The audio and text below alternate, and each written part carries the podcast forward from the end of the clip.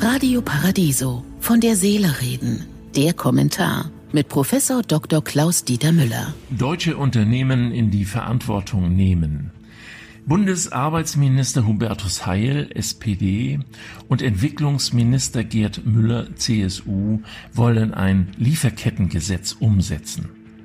Das Gesetz soll deutsche Unternehmen für Sozial- und Umweltverstöße auch ihrer Lieferanten im Ausland verantwortlich machen.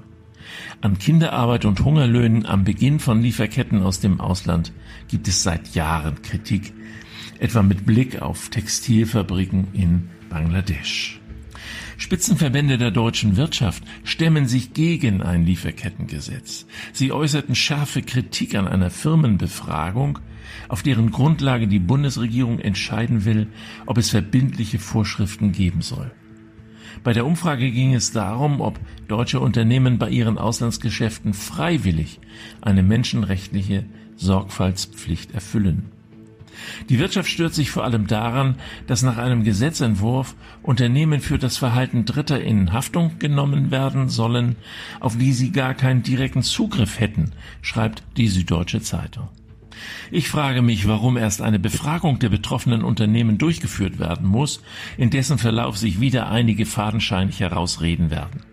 Wir wissen doch alle, dass es auch deutschen Unternehmen bei einer Ausgliederung der Produktion in Billiglohnländer vor allem um den Preis geht. Nur eine spürbare Inanspruchnahme bei Verstößen gegen Menschenrechte wird da helfen. Und selbstverständlich sind die Unternehmen in der Lage, ihre Lieferanten in den Entwicklungsländern zu zwingen, Verstöße zu unterlassen. Sie müssen ihnen nur die Aufträge entziehen oder damit drohen. Ich hoffe nur, dass die Initiative der beiden engagierten Minister Heil und Müller nicht wieder von den Kompromisslern in der Regierung verwässert wird und statt eines Elefanten eine Maus geboren wird, wie so oft bei sinnvollen Gesetzesinitiativen dieser Regierung, die es immer allen recht machen will.